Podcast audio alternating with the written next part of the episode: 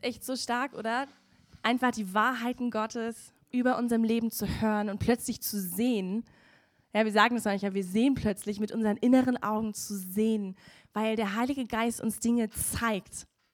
Ja, und es ist echt interessant. Wir leben in einem Zeitalter, wo es so viel Wissen gibt, wo es so viel, ja, wir, wir reden davon Weisheit und wir können ganz schnell bei Google irgendwelche Sachen gucken und wir können Experten werden auf so vielen Gebieten, ja, weil es so viel Wissen gibt wie noch nie jemals zuvor auf dieser Welt. Also das ist echt so ein Schatz, den wir haben. Und trotzdem, obwohl wir die, Generation sind, wo es das meiste Wissen auf der Erde gibt, sind es doch so viele Sachen, wo wir sagen, Mann, wieso werden so viele falsche Entscheidungen getroffen? Ja, man ärgert sich oft über so viele Leute, oh, wieso, die sehen das große Ganze nicht und die gucken einfach nicht richtig, obwohl sie so viel Wissen haben. Wir alle, ja, wir alle gucken ständig auf, oh, hast du das schon gesehen, hast du das gesehen? Ich teile noch das. Wir haben so viel Wissen und trotzdem fehlt uns oft was. Wissen heißt nicht Weisheit. Ja, Weisheit ist das Wissen zur richtigen Zeit angewandt. Ich kann etwas wissen und doch nicht weise sein. Und der Punkt ist, wir, also eigentlich ist es schon so, ja, jeder von uns denkt oft, also wenn ich an deiner Stelle wäre, würde ich das machen. Ich weiß das, was du eigentlich nicht weißt. Ja, wir, wir reden oft in unserem Alltag so, auch mit unseren Kollegen oder ja, wie viele Leute treffen wir, wo es immer darum geht, also du machst das falsch, die Politiker machen das falsch. Oh, mein Boss, der Chef, ja, der macht das falsch. Ich würde, ich würde das anders machen, weil ich weiß viel besser, was eigentlich richtig ist. Ist es nicht so? Es ist ganz schnell, dass wir in diese Falle tappen, weil wir auf dieser Wissensebene sind. Und der Punkt ist, wir dürfen nicht vergessen, wer der Urheber allen Wissens ist. Wer der, wir haben das heute gesungen, ja, die Nummer eins. Gott ist der Urheber von aller Erkenntnis und von allem Wissen. Und Gott möchte uns das immer wieder zeigen. Also kein Mensch hat alles Wissen und alle Weisheit, das gibt es nicht und da werden wir auch niemals hinkommen. Und es gibt die natürliche Erkenntnis, ich habe das mal so genannt, ja, es gibt natürliche Erkenntnis und Gott hat uns so geschaffen, dass wir nach Erkenntnis streben. Also wir sind erkenntnisfähig und wir sind erkenntnisgetrieben. Also jeder von uns hat es in sich drin. Wir wollen irgendwie mehr wissen. Wir wollen ähm, weiter gucken und ah, mich interessiert das. Und dann kann ich, ich muss jetzt nicht mehr zur Bibliothek rennen, so wie vor 30 Jahren. Ja, ich kann einfach ganz schnell das suchen und Gott hat das in uns hineingelegt. Wir können mal die erste Folie machen. Psalm 94, Vers 10. Oh, vielleicht ist es auch nicht die erste. Okay, ich lese es einfach mal. Psalm 94, Vers 10, da steht, der die Nation unterweist, sollte der nicht zurechtweisen. Er, der Erkenntnis lehrt den Menschen. Also Gott ist derjenige, der die Menschen Erkenntnis lehrt. Er lehrt alle, also wenn wir uns das überlegen, die Entwicklung der Menschheit, es ist doch spannend, wieso zum Beispiel die Industrialisierung gerade zu dem Zeitpunkt so boomte und so viele Leute Erfindungen hatten. Also ja, Gott ist der Urheber von, von den Erfindungen, Gott ist der Urheber von Erkenntnis.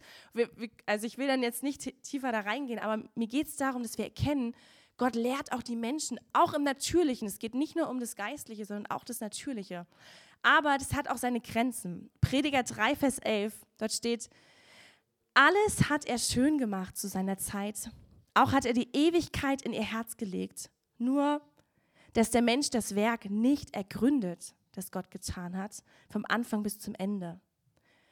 Also, hier schreibt ähm, ja, der König Salomo, es gibt so viel Wissen und wir versuchen als Menschen so viel zu ergreifen und doch können wir es gar nicht ergreifen bis zum Ende, weil Gott der Urheber ist. Wir, wir können niemals dahin kommen. Ja, das sehen wir in unserer Gesellschaft, das sehen wir in der Welt.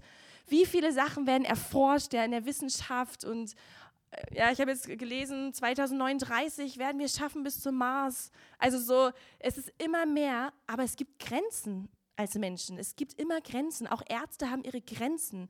Ja, wir als Menschen sind begrenzt und Gott sagt, hey, ich bin der Urheber von diesen Dingen. Es gibt ungelöste Geheimnisse, auch in der Schöpfung. Ja, es gibt so viele Dinge und das ist die, die natürliche Erkenntnis. Und jetzt kommen wir zu der natürlichen Erkenntnis Gottes. weil natürlich möchte Gott, dass wir im, im ja, Sichtbaren, also im natürlichen Bereich, auch Sachen erforschen und so. Aber mit welchem Ziel? Es geht doch auch darum, dass wir Gott erkennen, dass wir sehen, ja, die, keine Ahnung, Physiker oder dass die sagen, oh krass, wir kommen an unsere Grenzen und wie detailliert die ganzen Sachen sind. Ich sehe Gott da drin. Ja, oder in, hat mir jemand erzählt, so, oh, ich will vielleicht Meeresforscher werden. Das ist doch voll spannend, so dann zu erkunden, wie hat Gott das alles gemacht. Also die Begrenztheit führt uns zu Gott. Und es gibt auf der Erde, Gott hat eigentlich diesen Schatz von sich hineingetan in unsere Welt, in uns als Menschen. Ich würde sagen, das ist die natürliche Gotteserkenntnis. Da will ich nur also nicht tiefer drauf eingehen, aber es gibt drei Sachen, wie wir Gott oder alle Welt, nicht nur die Leute, die Gott persönlich kennen, sondern alle Welt kann Gott erkennen. Und zwar ist es einmal in der Schöpfung, ja, könnt ihr lesen, Römer 1, Vers 19, das, äh, dort steht, dass die Menschheit Gott in der Schöpfung erkennen kann. Und das Zweite ist, wir können Gott in der Geschichte erkennen. Die ganze Welt kann es erkennen. Ja, wenn wir ähm, die Geschichte ist ja so ein ganz wichtiges Fach, aber wir können Gott darin erkennen und ganz besonders darin, was Gott mit dem Volk Israel gemacht hat, weil das Volk Israel ist ja Gottes Eigentum und es ist das sichtbare Volk Gottes. Und wenn wir also Israel anschauen, können wir das erkennen, dass Gott wirklich lebt. Und es gab immer wieder Könige und Fürsten, die gar nichts mit Gott am Hut hatten, ja, die völlig andere heidnische Götter hatten und gesagt haben, ich kenne diesen Gott gar nicht, will ich gar nicht, ich opfere lieber Alschera und Baal und sonst wem. Ja, zum Beispiel König Darius.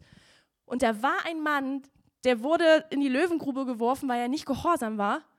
Und was passierte? Gott rettete Daniel und dieser heidnische König, das können wir in Daniel 6 lesen, der schickte ein Schreiben an alle Völker und Nationen und Sprachen und sagte, Glück und Frieden euch allen.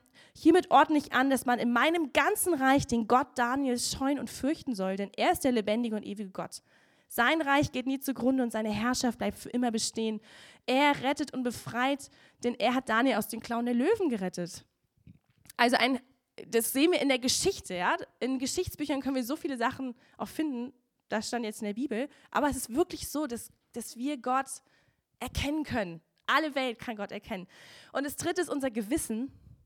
Jeder Mensch hat ein Gewissen, ja. Wir können gut, zwischen Gut und Böse unterscheiden.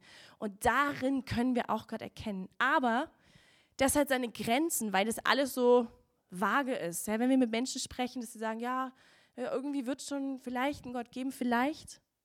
Aber es hat auch seine Grenzen. Wir brauchen nicht nur die natürliche Gotteserkenntnis, sondern wir brauchen die übernatürliche Gotteserkenntnis.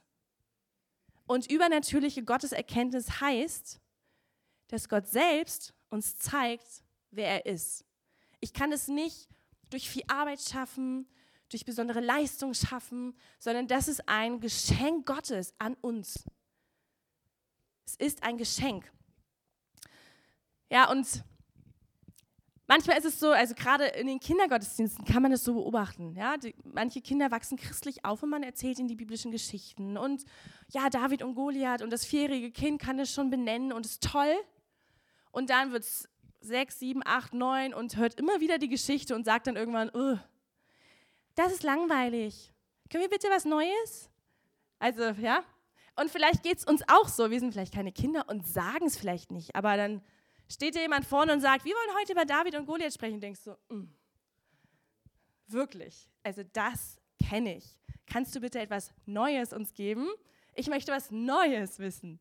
Ja, kennen wir das alle? Also irgendwo, vielleicht haben wir das, sprechen wir es nicht so aus, aber manchmal ist es so, ähm, dass wir da so denken, hm, und warum ist es so? Weil wir eigentlich gar nicht erwarten, dass Gott uns neue Sachen schenkt weil wir mit unserem Kopf verstehen.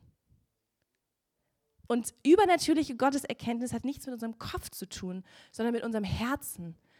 Und deshalb kannst du die Geschichte von David und Goliath theoretisch jeden Tag lesen und den Heiligen Geist bitten, dass er dir neue Sachen offenbart und du wirst jeden Tag neue Sachen bekommen, wenn das eine übernatürliche Gotteserkenntnis ist und keine natürliche mit deinen Augen, wo du sagst, ja, können wir jetzt weitergehen. Wie wir die Bibel lesen, weil das ist eigentlich Religion, religiös. Ja, wir versuchen unseren Kindern Sachen beizubringen und wenn du die Bibelgeschichten kannst, dann bist du ein guter Christ. Und uns geht es auch oft so. Also mein Ziel ist es, die Bibel einmal durchzulesen. Weil wenn ich das gemacht habe, dann weiß ich alles über Gott. Und das ist aber Kopfwissen. Und Gott sagt, ich will gar nicht, dass du alles weißt über mich mit deinem Kopf. Ich möchte dir viel mehr geben. In, in Matthäus 13, Vers 11, das steht schon da, sagt Jesus, weil euch gegeben ist, die Geheimnisse des Reiches der Himmel zu wissen, jenen aber ist es nicht gegeben.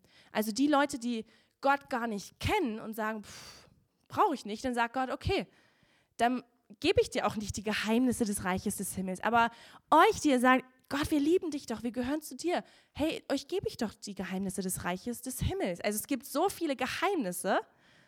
Normalerweise sind Geheimnisse ja was Spannendes. Ja? Also Kinder sind eigentlich immer fasziniert, wenn es so in Büchern, oh, der, das Geheimnis auf dem Dachboden oder ja, irgendwelche Geschichten denken so, oh, ein Geheimnis, das will ich doch wissen. Und wir sind oft so abgestumpft, weil wir gar nicht erkennen, dass es so viele Geheimnisse gibt, die Gott uns eigentlich schenken möchte. Aber Jesus sagt, ich will sie dir geben. Ich will das, weil ich dich echt richtig dolle liebe. Ähm, ich möchte mit uns in Johannes 14 hineingehen und mal diese Stelle lesen, ab Vers 1 ähm, und zwar ist es eine Geschichte, also eigentlich keine Geschichte. Jesus erzählt das kurz vor seinem Tod. Ja, wir können uns vorstellen, dass er mit seinen Jüngern das letzte, den letzten Abend verbringt. Er geht in ein Haus, da ist alles hergerichtet, die haben ganz leckeres Essen gemacht, das ist das Passafest, das sie feiern. Und Jesus wäscht den Jüngern die Füße. Ja, das ist diese Geschichte. Und dann ähm, erzählt er ihnen, hey, übrigens, Judas, du wirst mich gleich verraten. Judas geht aus der Tür, ja, die Tür knallt gerade noch zu. Die sitzen da alle und Jesus sagt, Leute, ich möchte, dass ihr euch einander liebt. Und übrigens werde ich gleich sterben, ich bin dann gleich weg. Und die Jünger sind völlig. Und dann erzählt er Petrus, hey Petrus, du wirst mich auch verraten.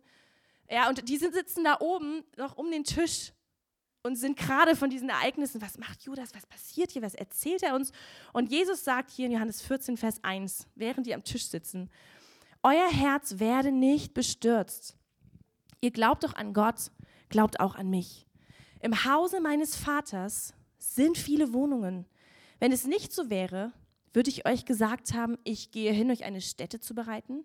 Und wenn ich hingehe, also in den Himmel, und euch eine Stätte bereite, so komme ich wieder und werde euch zu mir nehmen, damit auch ihr seid, wo ich bin. Und wohin ich gehe, dahin wisst ihr den Weg. Thomas spricht zu ihm, Herr, wir wissen nicht, wohin du gehst. Und wie können wir jetzt den Weg wissen? Jesus spricht zu ihm, ich bin der Weg und die Wahrheit und das Leben. Niemand kommt zum Vater als nur durch mich. Wenn ihr mich erkannt habt, werdet ihr auch meinen Vater erkennen. Und von jetzt an erkennt ihr ihn und habt ihn gesehen. Philippus spricht zu ihm, Herr, zeig uns den Vater und es genügt uns. Jesus spricht zu ihm, so lange Zeit bin ich bei euch und du hast mich nicht erkannt, Philippus?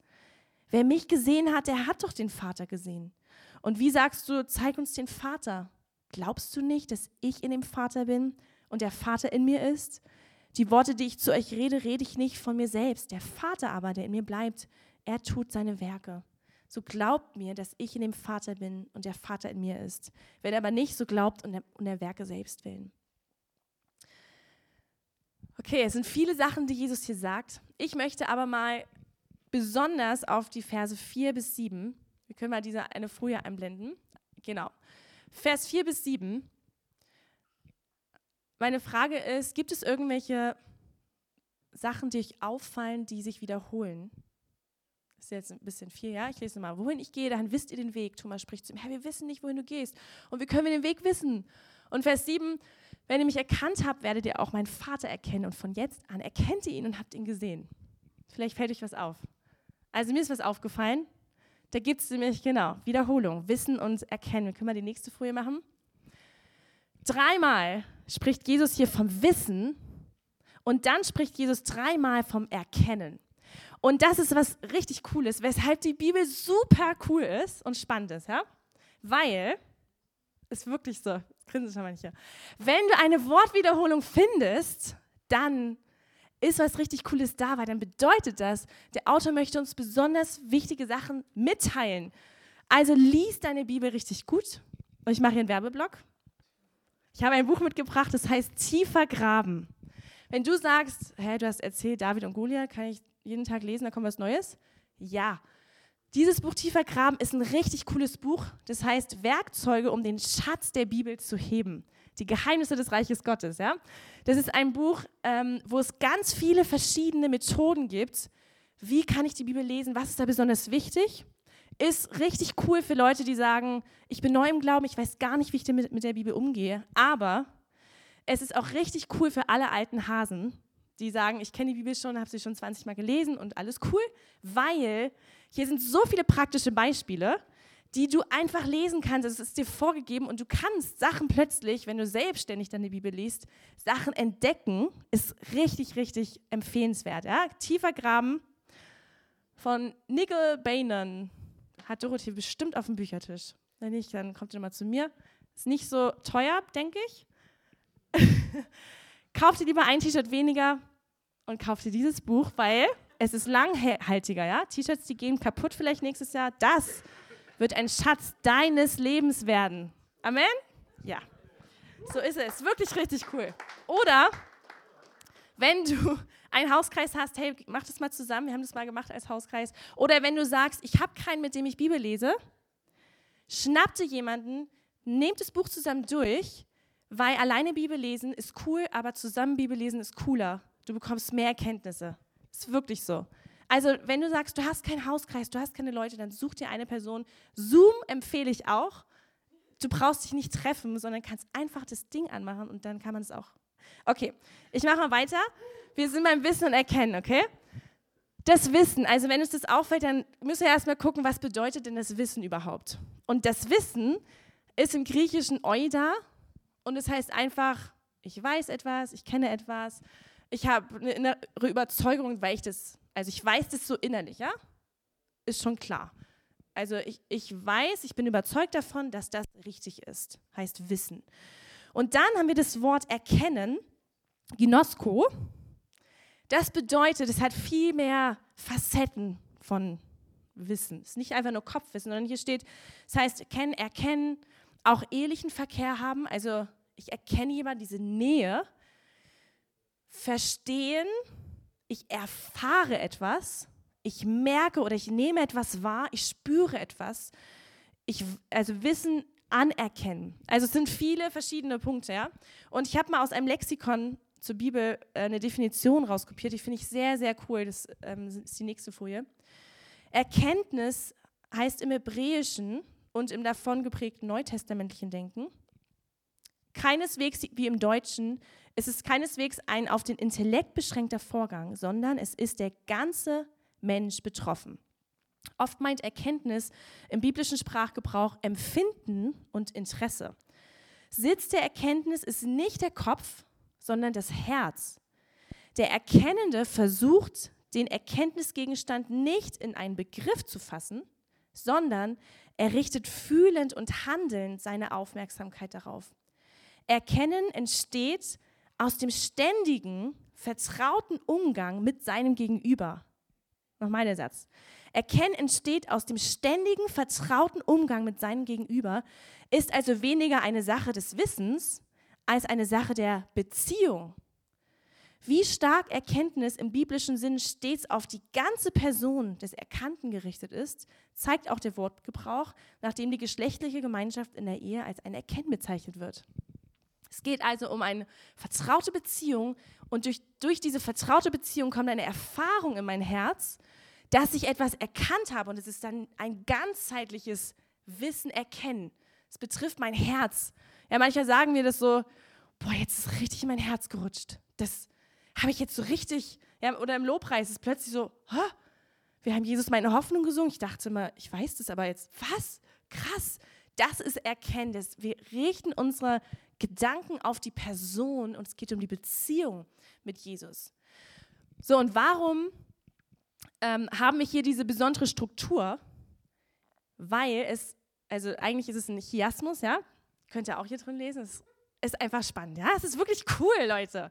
Und zwar ist es, im ersten Teil haben wir dreimal dieses Wissen, ja? Ich weiß nicht, ob das ähm, in der Folie. Und im letzten Teil geht es um Erkennen.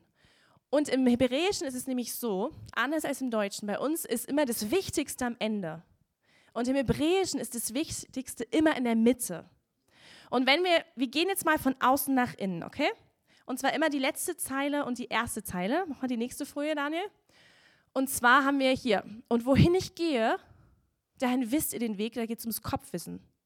Und am, zum Schluss sagt er, und von jetzt an erkennt ihr ihn mit eurem Herzen, nämlich wen?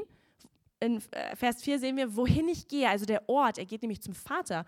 Theoretisch wisst ihr das schon mit eurem Kopf, ach so, du bist ja, ja stimmt, du bist der Sohn Gottes.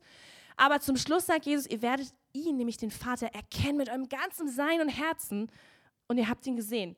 So, wir gehen mal in die nächste Ebene. Ihr seht B. Thomas spricht, Herr, hä? Wir wissen nicht, wohin du gehst. Also Kopfwissen, warte mal, was? Hast du uns was gesagt? Mal Kram, warte mal, vor drei Jahren hast du irgendwas erwähnt, vielleicht vom Vater und so. Kopfwissen, ja? Ich gehe meine Strukturen durch. Ja, was sagt denn Gott? Und unten sehen wir, Jesus sagt, ihr werdet meinen Vater erkennen. Und dann haben wir die dritte Ebene. Thomas fragt, hey, und wie können wir den, den Weg wissen? Also ich weiß jetzt noch nicht mal, wo du hingehst, fällt mir gerade nicht ein, vielleicht später. Aber wie kann ich das jetzt wissen, wie ich da hinkomme? Und Jesus sagt als Antwort, wenn ihr mich erkannt habt. Also wie, wie komme ich dahin? Wie komme ich jetzt zu dem Ort zum Vater? Und Jesus sagt, wenn ihr mich erkannt habt, mich als Person, dann wisst ihr auch den Weg dahin. Das ist die Antwort also, ja? Und jetzt kommt nämlich der Kern der ganzen Botschaft zwischen Wissen und Erkennen.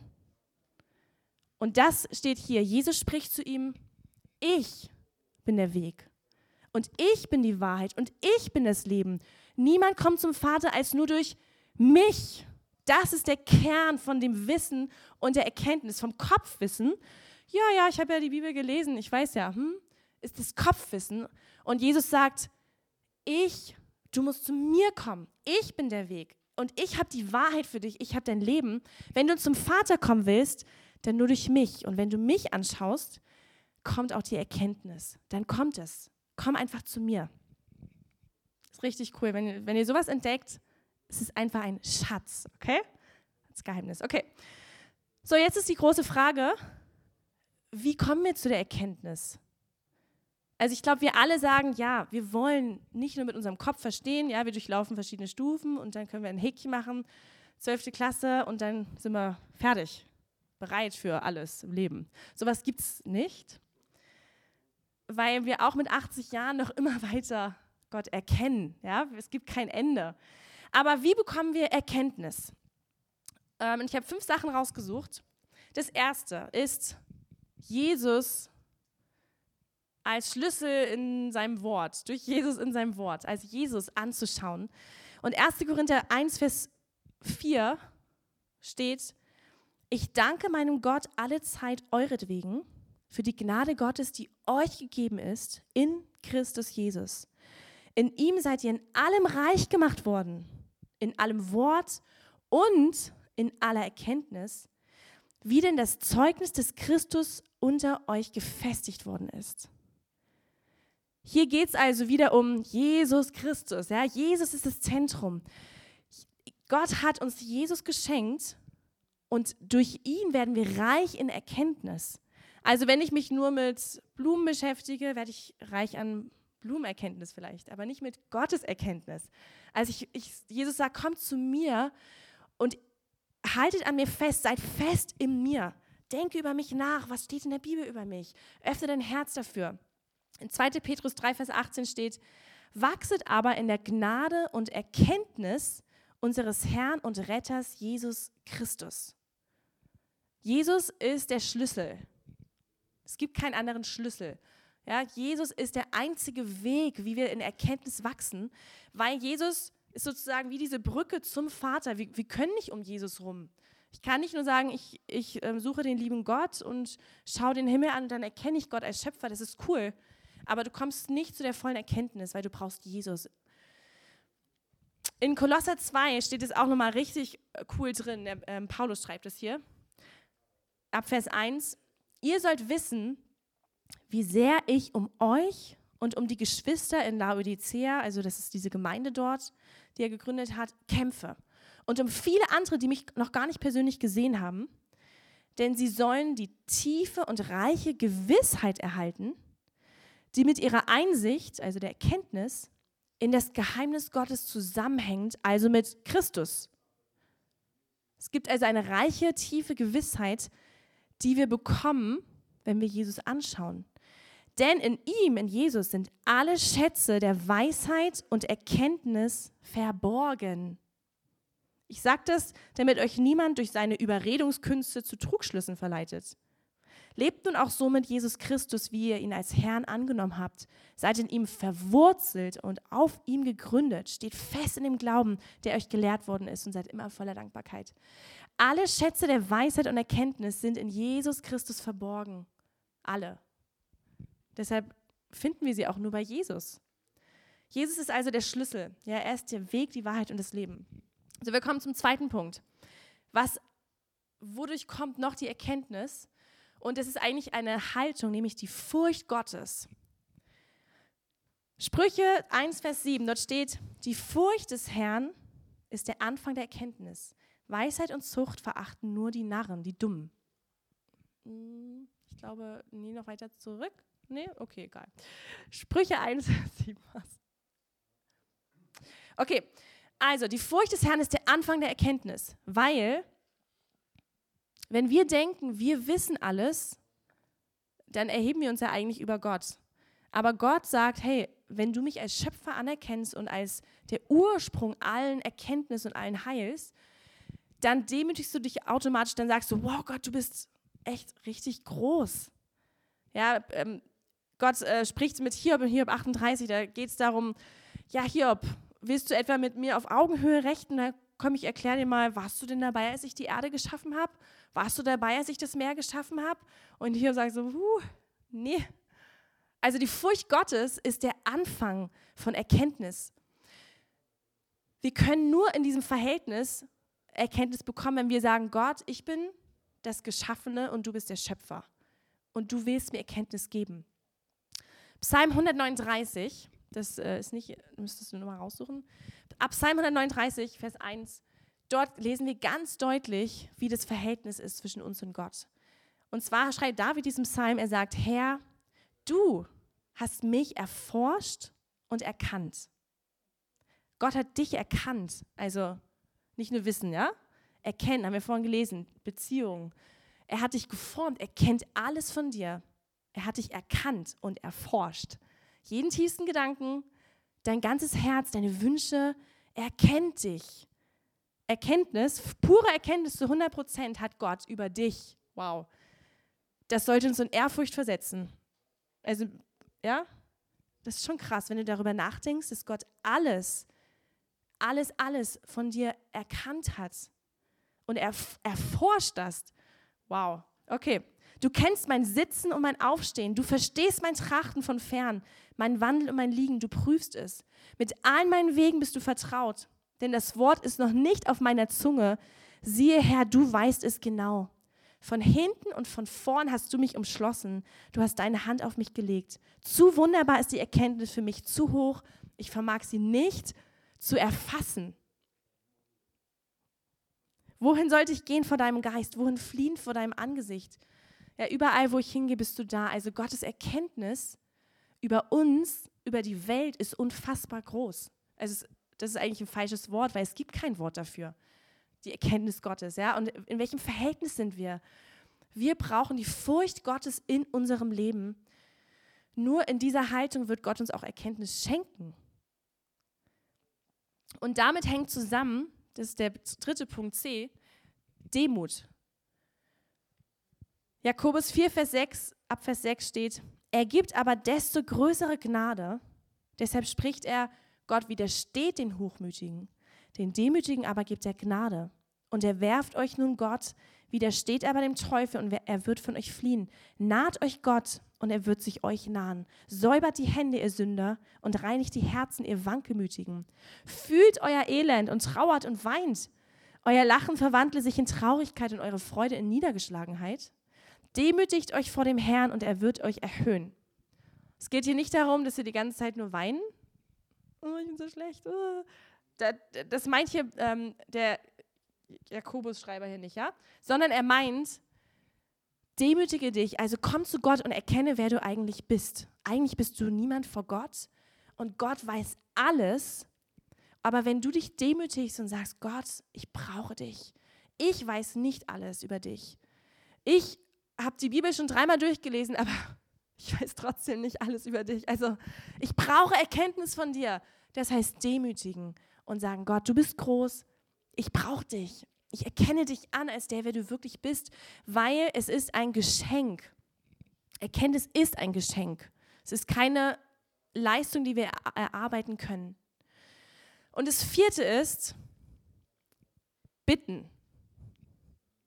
In Kolosser 1, Vers 9 schreibt Paulus zu der Gemeinde, hey, deshalb hören auch wir nicht auf, von dem Tag an, da wir es gehört haben, dass ihr jetzt zu Gott gehört, für euch zu beten und zu bitten, dass ihr mit der Erkenntnis seines Willens erfüllt werdet in aller Weisheit und geistlichem Verständnis. Es geht um die Erkenntnis seines Willens. Geistliches Verständnis bedeutet eigentlich Erkenntnis. Ich verstehe mit meinen inneren Augen. Ich sehe etwas. Ja, wenn ich die Bibel lese, wow, okay, Gott ist richtig groß. Und er betet dafür. Sie haben nicht aufgehört, dafür zu beten. Und ich frage mich manchmal, wie ist es in unserem Leben, also wenn wir unser Gebetsleben angucken, worum bitten wir? Oh Gott, hilf mir doch, heute wird so ein anstrengender Tag und meine Kollegin, die ist so gemein zu mir, kannst du da bitte eingreifen? Und ja, und du siehst die Politik und also es ist auch cool, ja, dafür zu beten für die äußeren Umstände, aber das sollte nicht das Erste sein, die Nummer eins. Was ist die Nummer eins? Es sind nicht die äußeren Umstände, es ist unser Herz. Ich muss Gott kennen. Was ist, wenn mein Herz kalt wird und ich nur für die anderen bete? Oh Gott, mach doch das und das und das.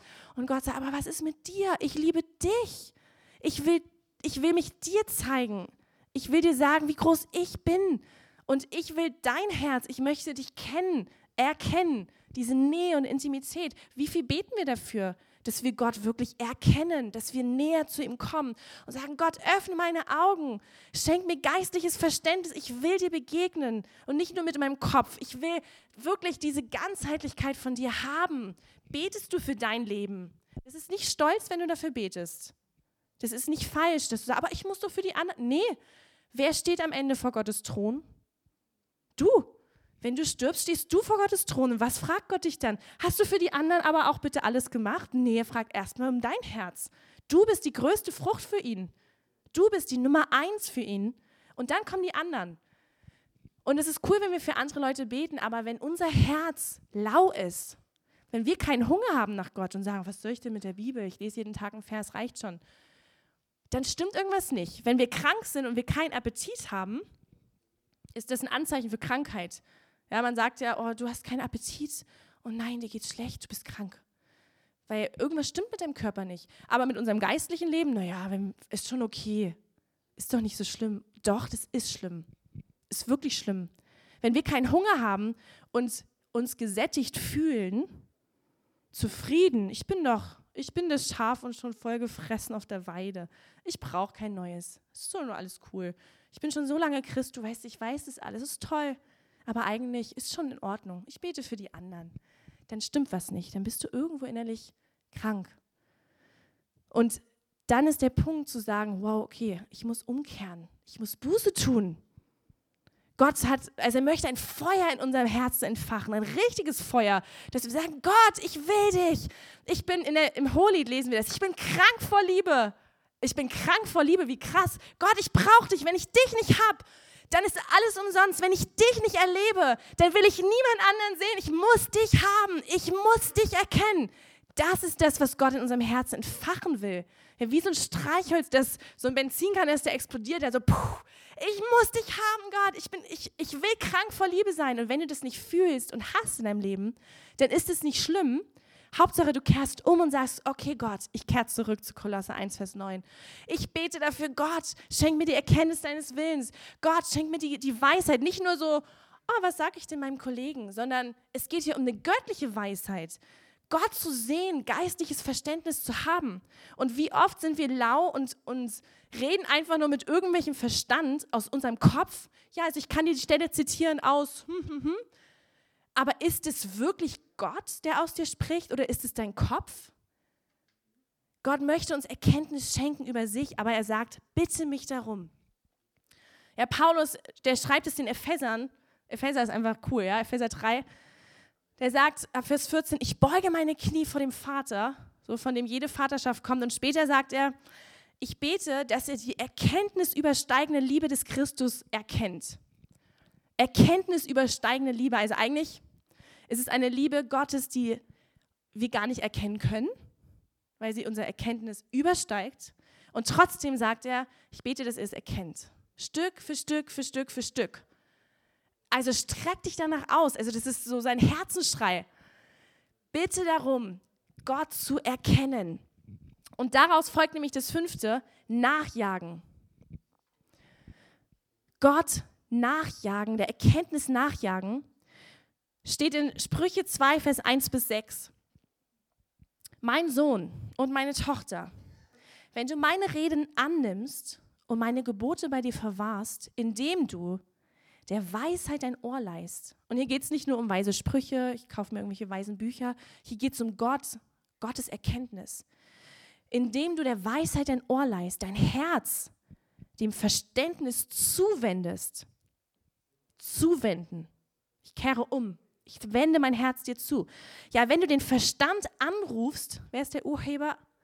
Okay, zum Verständnis erhebst deine Stimme, Gott, ich brauche dich, ich brauche Verständnis. Wenn du es suchst wie Silber und wie Schätzen ihm nachspürst, dann wirst du verstehen die Furcht des Herrn und die Erkenntnis Gottes gewinnen. Wow. Denn der Herr gibt Weisheit. Aus seinem Mund kommen Erkenntnis und Verständnis dann wirst du verstehen die Furcht des Herrn und die Erkenntnis Gottes gewinnen. Also ich möchte die Erkenntnis Gottes gewinnen, indem ich mein Herz Gott zuwende und sage, Gott, ich suche dich wie Silber und wie Gold, ich jage dir nach. Ich öffne mein Herz für dich. Und dann sagt Gott, der Herr gibt Weisheit aus seinem Mund, kommen Erkenntnis und Verständnis. Kannst du es dir vorstellen, wie Gott vor dir steht, aus seinem Mund kommen Erkenntnis und Verständnis. Du suchst ihn, sagst, Gott, sprich zu meinem Herzen. Und er steht vor dir, aus seinem Mund kommt es in dich hinein. Was für einen Gott haben wir? Wir können es nicht alleine, aber Gott möchte uns das schenken. Und David hat es selbst erkannt. Im Psalm 27, Vers 4 steht, eins, nur eine Sache habe ich vom Herrn erbeten. Und danach trachte ich, dem jag ich nach, dem renne ich hinterher, das ist mein Ziel. Nämlich zu wohnen im Haus des Herrn alle Tage meines Lebens alle Tage, um anzuschauen die Freundlichkeit des Herrn und nachzudenken in seinem Tempel. Das ist genau das Gleiche, was er entdeckt hier.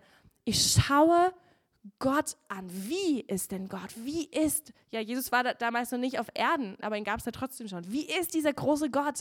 Ich will ihn erkennen, ich will über ihn nachdenken, damit Erkenntnis mein Herz füllt. Ja, der Salomo ist ja der Sohn von David.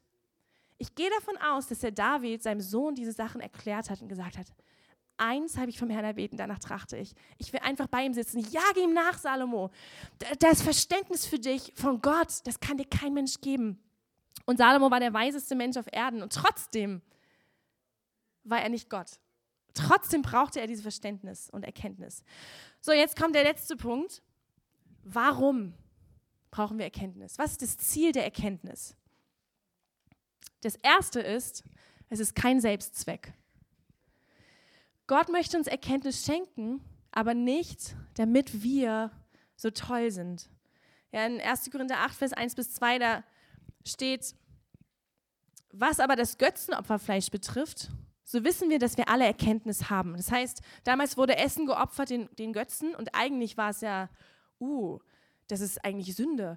Und Paulus hat gesagt, hey, wenn du für das Essen betest, dann ist es gesegnet, du kannst es essen. Aber es gab manche Christen, die gesagt haben, oh nein, das ist doch, nein, das ist Sünde und, und du kannst es nicht machen. Und Paulus sagte, hey, wir haben die Erkenntnis, aber die Erkenntnis bläht auf, die Liebe aber erbaut. Wenn jemand meint, er hat etwas erkannt, so hat er noch nicht erkannt, wie man erkennen soll.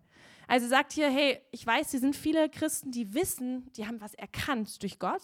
Er hat dir das gezeigt. Aber wenn du sagst, hey, wieso, wieso denkst du das so? Gott hat mir das gezeigt. Ich, also, wieso predigst du über diesen Vers anders als, äh, da ist doch viel mehr Tiefe drin. Also wirklich. Und dann gehst du zu dem Pastor und sagst, also ich finde, das hast du nicht gut gemacht, weil das Wort da drin kam, also wirklich, mm -mm. Und du fängst einen Streit an, um der Erkenntnis willen. Und Paulus sagt, hey, ist cool, wenn du was erkannt hast, wenn Gott dir was gezeigt hat. Aber es geht nicht um dich, dass du etwas weißt und sagst, aber ich weiß es besser als du. Ich habe schon so viel Erkenntnis. Mm -mm dann hast du noch nicht erkannt, wie du erkennen sollst. Es geht um Liebe. Es geht nicht darum, dass du was weißt. Ja, was ist dein Ansatz? Möchtest du Experte der Bibel werden, damit du es anderen beweisen kannst? Damit du sagen kannst, ich mache Häkchen dran? Darum geht es absolut nicht bei der Erkenntnis. Es ist kein Wettlauf. In 1. Korinther 13, Vers 9 steht, denn wir erkennen stückweise und wir weissagen stückweise. Es ist also Stückwerk. Kein Mensch von uns kann sagen, ich habe jetzt alles erkannt. Ja, auch wenn du Gott nachjagst und ich, ich arbeite das Buch durch und, und, die Bibel und ich lese jeden Tag drei Stunden und wow, Gott zeigt mir ganz viele Sachen. Ja, hm, es ist aber trotzdem Stückwerk. Wir haben Stückwerk von Gott in der Jesusgemeinde ja, die Indesse haben auch Stückwerk.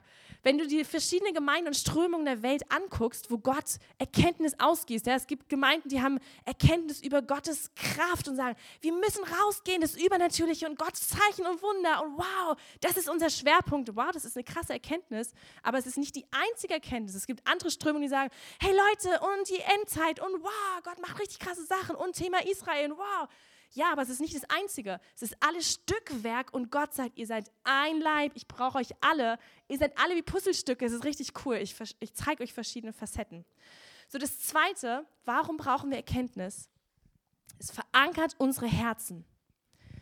In Hebräer 6, Vers 18, ab Vers 18 steht, das ist für uns eine starke Ermutigung, denn wir haben ja unsere Zuflucht zu dieser Hoffnung genommen und wir wollen alles daran setzen, diese Hoffnung zu erreichen nämlich in den Himmel zu kommen, ja Gott zu kennen. In ihr haben wir einen sicheren und festen Anker, der uns mit dem Innersten des himmlischen Heiligtums verbindet. Dorthin ist Jesus bereits vorausgegangen, der uns ein ewiger hoher Priester geworden ist. Also er sagt, hier ist eine Hoffnung, woran du festhalten musst. Ja, in Hebräer 10, Vers 23 steht es nochmal, wir wollen unbeirrbar an der Hoffnung festhalten. Das ist also mein Anker, woran ich mich festhalte in diesem Leben, an dieser Hoffnung. Und die reicht bis zum Himmel, wo Jesus schon hingegangen ist und wir sind noch hier und wir halten uns an diesem Anker fest. Aber wenn du nicht weißt, was deine Hoffnung ist, bringt dir der Anker gar nichts. Da kannst du den Anker haben und sagen, aber Gott, das ist so schlimm hier und die Sorgen und alles schlimm und die Krisen und wer weiß, was nächstes Jahr kommt und noch mehr Krieg und keine Ahnung. Und dann sagt Paulus in Epheser 1, Vers 17, ich bete, dass der Gott unseres Herrn Jesus Christus, der Vater der Herrlichkeit, euch durch seinen Geist der Weisheit gibt und euch zeigt, wie er selbst ist, dass ihr ihn erkennen könnt. Nämlich, er gebe eurem Herzen erleuchtete Augen, damit ihr seht, zu welch großartiger Hoffnung er euch berufen hat. Wir brauchen den Heiligen Geist, den Geist der Weisheit und Erkenntnis, um die Hoffnung, an der wir uns festhalten sollen, zu erkennen. Und wenn wir keinen geistlichen Hunger haben, dann wird es sehr, sehr dünn. Dann ist es eigentlich kein Anker und irgendwann reißt es. Wenn ich nicht begreife, was diese Hoffnung ist, wir brauchen Erkenntnis darüber. Das ist unser Anker. Ja, sonst glauben wir irgendeiner Religion und ein bisschen Bibelwissen. Das bringt uns aber nichts, weil der Anker nicht fest ist. Gott möchte uns zeigen, was die Hoffnung ist. Ja, das könnt ihr zu Hause weiterlesen. Und der letzte Punkt, Wenn wir Gott erkennen, dann passiert etwas in unseren Herzen, weil dann lieben wir Gott noch viel mehr. Und es macht was mit unserem Herzen. Hier steht nämlich in Johannes 14, es dauert noch eine kurze Zeit, dann wird die Welt mich nicht mehr sehen. Ihr aber, ihr werdet mich sehen. Und weil ich lebe, werdet auch ihr leben. Wenn dieser Tag kommt, werdet ihr erkennen, dass ich in meinem Vater bin und ihr in mir seid und ich in euch. Und aufgrund dieser Erkenntnis, was passiert? wer meine Gebote kennt und sie befolgt, der liebt mich wirklich. Gott gießt Erkenntnis aus über sich, über dich, über den Vater. Und es passiert etwas in deinem Herzen, dass du sagst, Gott, du bist so groß. Ich möchte dir alles geben. Ich gehorche dir. Ich möchte kompromisslos sein für dich, weil du so krass bist. Und dann geht hier weiter und hier steht, und wer mich liebt, wird von meinem Vater geliebt werden. Hier geht es nicht nur um, oh, er liebt dich, sondern es geht um sein Wohlgefallen. Und auch ich werde ihn lieben. Ich habe Freude an dir und ich zeige dir wieder, wer ich bin. Es ist also ein Kreislauf. Gott zeigt dir, wer er ist. Du sagst, Gott, ich will dir, ich, ich bin gehorsam. Du hast mir das gesagt, ich will kompromisslos für dich sein. Ich tue das. Und Gott sagt, hey, ich liebe dich so sehr, das ist so stark, ich sehe dein Herz. Ich, ich gebe dir noch mehr von mir. Und du sagst, Gott, du bist so krass. Egal, was du willst, ich, hier bin ich. Ich mache, was du willst mit mir. Und Gott sagt, komm, ich gieße noch mehr Erkenntnis aus. Wenn du merkst, dass die Erkenntnis aufhört, vielleicht ist es, es spricht der Heilige Geist zu dir und sagt, hey, es gibt einen Bereich, da bist du nicht gehorsam. Ich kann dir nicht mehr Erkenntnis geben. Das hängt miteinander zusammen. Ich habe das oft erlebt in meinem Leben. Wenn ich eine Entscheidung getroffen habe, kompromisslos Sachen zu, zu, für Jesus zu geben und zu sagen, ich weiß, da sind Gedanken in meinem Leben oder da sind bestimmte Bereiche, das ist nicht in Ordnung. Und Gott sagt, komm, gib's mir. Und ich gehe da rein und ich sage, Gott, ja, ich will keine Kompromisse machen, auch nicht Mini-Kompromisse. Ich gebe es dir. Und plötzlich merke ich, wie Gott sagt, gut, komm, lass uns weitergehen. Mehr Erkenntnis. Gehorsam bringt mehr Erkenntnis und mehr Erkenntnis bringt Gehorsam. Und das ist die Liebe. In Offenbarung können wir das lesen. Die Ältesten sehen Gott, ja, die Engel im Himmel, und sie werfen ihre Siegesgrenzen und sagen: Gott, du bist würdig ich will dir alles geben. Wenn wir Gott erkennen, dann strömt Liebe über in unserem Leben. Es strömt über, es strömt über. Und wir sind bereit, alles für Gott zu geben, egal wie weit. Und vielleicht bist du heute hier und sagst, ich habe diese Erkenntnis eigentlich nicht nachgejagt. Vielleicht sagst du, die Furcht Gottes, eigentlich war mir das egal. Wie ist Gott? ich weiß doch so viel und eigentlich brauche ich das nicht. Und vielleicht ist heute die Zeit gekommen, wo du sagst, okay Gott, ich kehre um. Ich will Buße tun. Ich, ich beuge mich vor dir. Ich demütige mein Herz und sage, Gott, ich möchte kein Kopfwissen mehr. Ich will die Bibel nicht einfach nur so lesen und ich mache einen Bibelleseplan und ja, ist cool, ich habe das ja gemacht, ich mache meine Häkchen. Gott, ich möchte dir begegnen. Jesus, du bist das Zentrum. Du bist der Weg, die Wahrheit und das Leben. Niemand kommt zum Vater außer durch dich. Und Jesus, wir sagen heute Morgen, hier sind wir. Wir wollen dich erkennen. Wir wollen alle Schätze der Weisheit und Erkenntnis, die in dir verborgen sind, Jesus, wir wollen sie erforschen.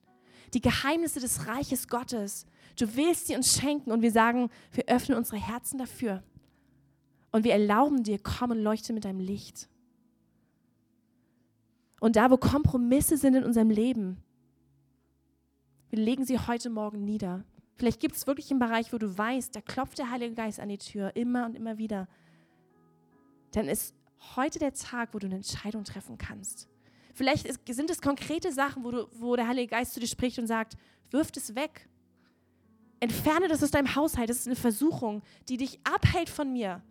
Wirf diese Sachen weg, mach einen Cut mit alten Dingen, damit du, du Gott nachjagst, dass du kompromisslos bist.